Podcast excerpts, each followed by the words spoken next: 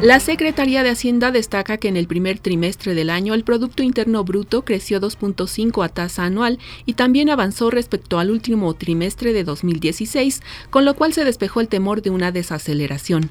La Cámara de Diputados aprobó reformas a la ley para prevenir y sancionar los delitos en materia de hidrocarburos. El robo de combustible se castigará de 20 a 30 años de prisión y se impondrán multas de hasta 1.9 millones de pesos.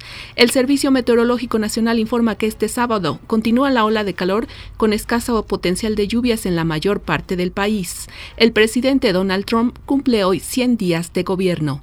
Le informó Alicia Hernández.